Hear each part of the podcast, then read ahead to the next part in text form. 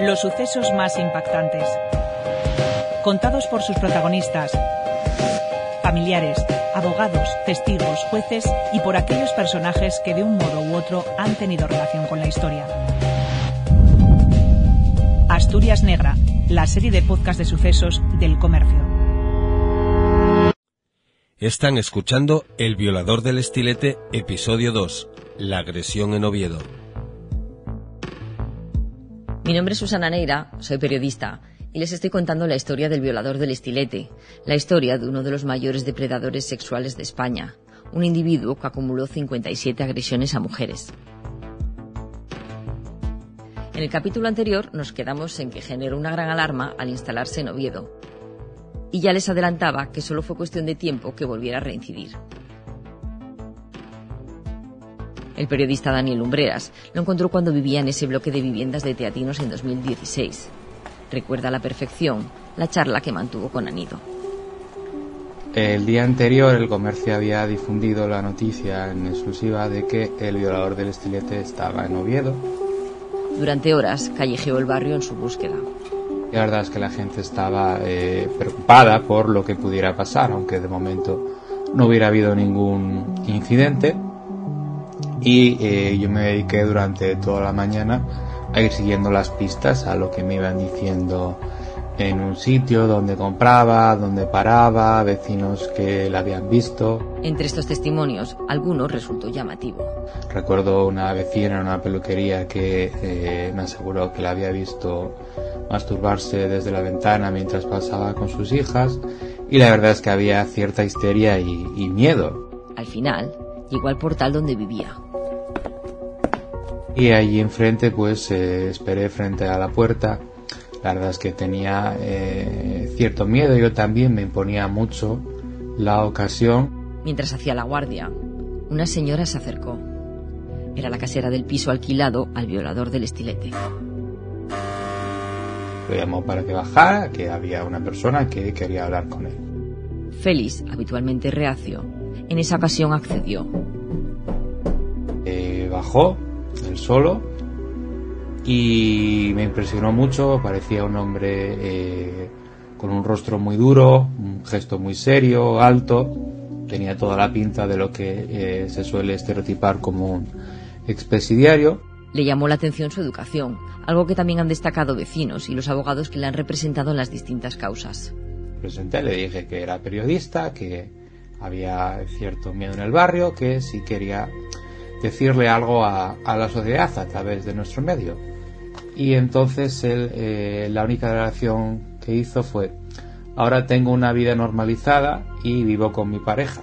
Esa mujer sabía de su pasado, sabía que convivía con un hombre que había acumulado más de medio centenar de agresiones a mujeres, pero parecía no importarle. Dijo que sabía perfectamente quién era y que lo quería igual,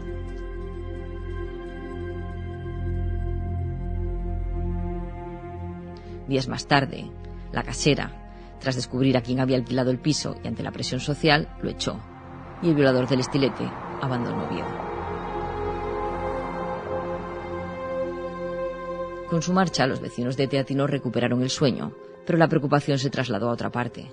El siguiente rastro situó a Nido en Moreda de ayer y más tarde en Belmonte de Miranda, donde estuvo trabajando esporádicamente en una panadería. Era a principios de diciembre de 2017.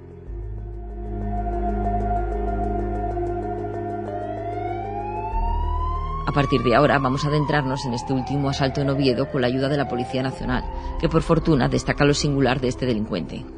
Son muy pocos los casos de violadores en serie que hay en, registrados en España. Y en Asturias, que yo recuerde, bueno, fue el único con un historial tan amplio. Quien habla es José Luis García González, inspector responsable de la Unidad de Atención a la Familia y la Mujer de la Policía Nacional de Oviedo. Es un psicópata sexual, sí, es un, una persona vamos, eh, sin ningún tipo de empatía, sin, con problemas de socialización, sin ningún tipo de arrepentimiento de sus actos y que busca más que el placer sexual, lo que busca es más el, poder, el sometimiento eh, y la humillación de las víctimas. Antes de esta agresión, los agentes ya tenían cierto control sobre Vidal, aunque limitados al tratarse de un hombre que había saldado sus cuentas con la justicia. Se le puede controlar el, pues un poco el domicilio y hacer controles, eh, pero vamos, no directamente a su persona. Controles no invasivos, es lo único que podemos hacer. Este último asalto lo cometió en un edificio de la calle Martínez Vigil, en medio de un ambiente de marginalidad, delincuencia y drogas. El caso fue a finales de en diciembre de 2017. Compartía pensión con bueno, su pareja sentimental de aquella época y, y con otra mujer que tenía una discapacidad psíquica de un 65%, creo recordar. Esa novia era una pareja distinta a la que tenían teatinos.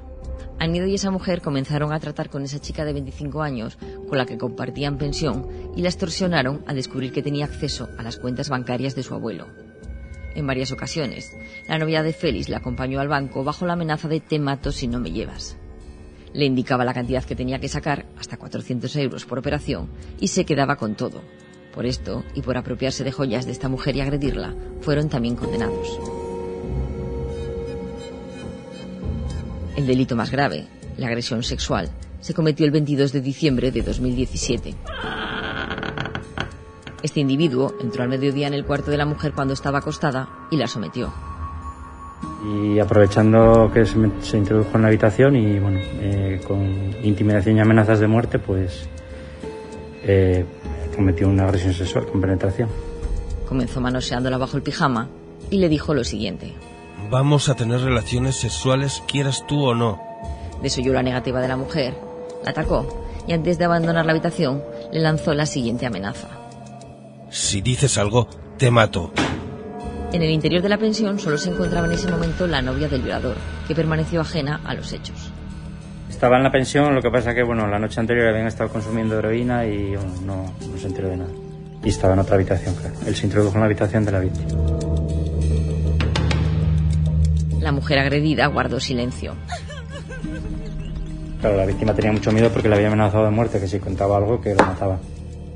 Poco después del asalto en el cuarto, la joven, el acusado y un tercero se marcharon de Oviedo para encontrarse con la novia de Anido y otra persona. Al día siguiente se fueron en autobús a, a Moreda, y allí eh, alquilaron otra vivienda allí, que por lo visto era por motivos económicos, que era más barata. Y allí hubo una agresión por parte de, de Félix, el violador del estilete, y de su pareja sentimental hacia la víctima otra vez. Hubo una agresión física y bueno, y una eh, robo de pertenencias.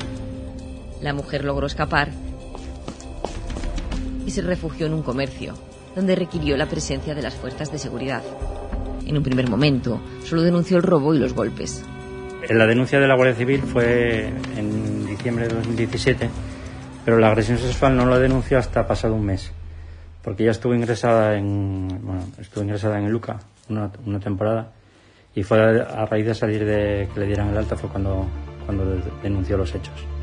Así fue, la chica estuvo semanas ingresada en el UCA y más tarde, en una consulta con su psiquiatra, salió a la luz la violación. Félix Vidalanido cumplió los peores presagios.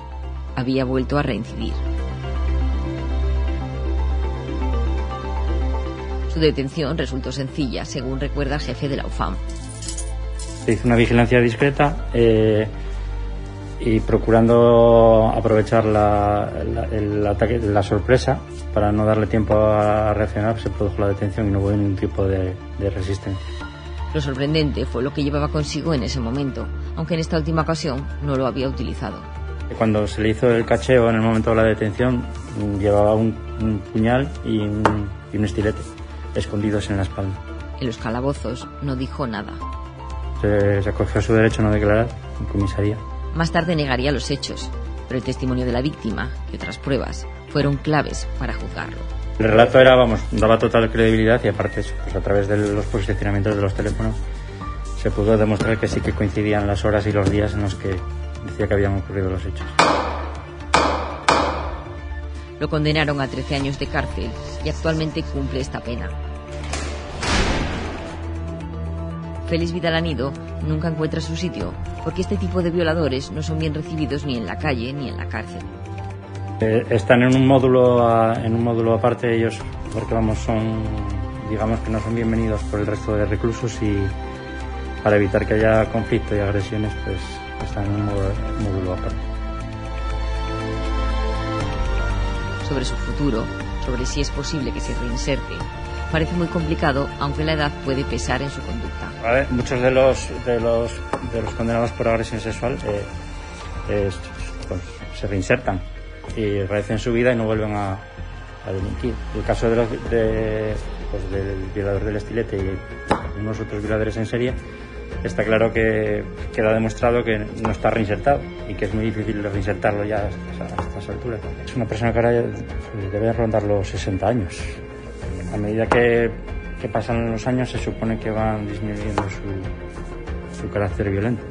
Cuando salga, las medidas de vigilancia podrán ser más estrictas y la ley más dura. Pero al menos durante esos 5 o 10 años estaría, estaría controlado el, el delincuente una vez que haya cumplido con él y haya salido de prisión. Una medida más de, seguridad de cara a, proteger a, a, posibles víctimas. En caso de, de violadores en serie, si la pena es superior a 25 años y se comete un delito, pues siempre está la, la prisión permanente revisable.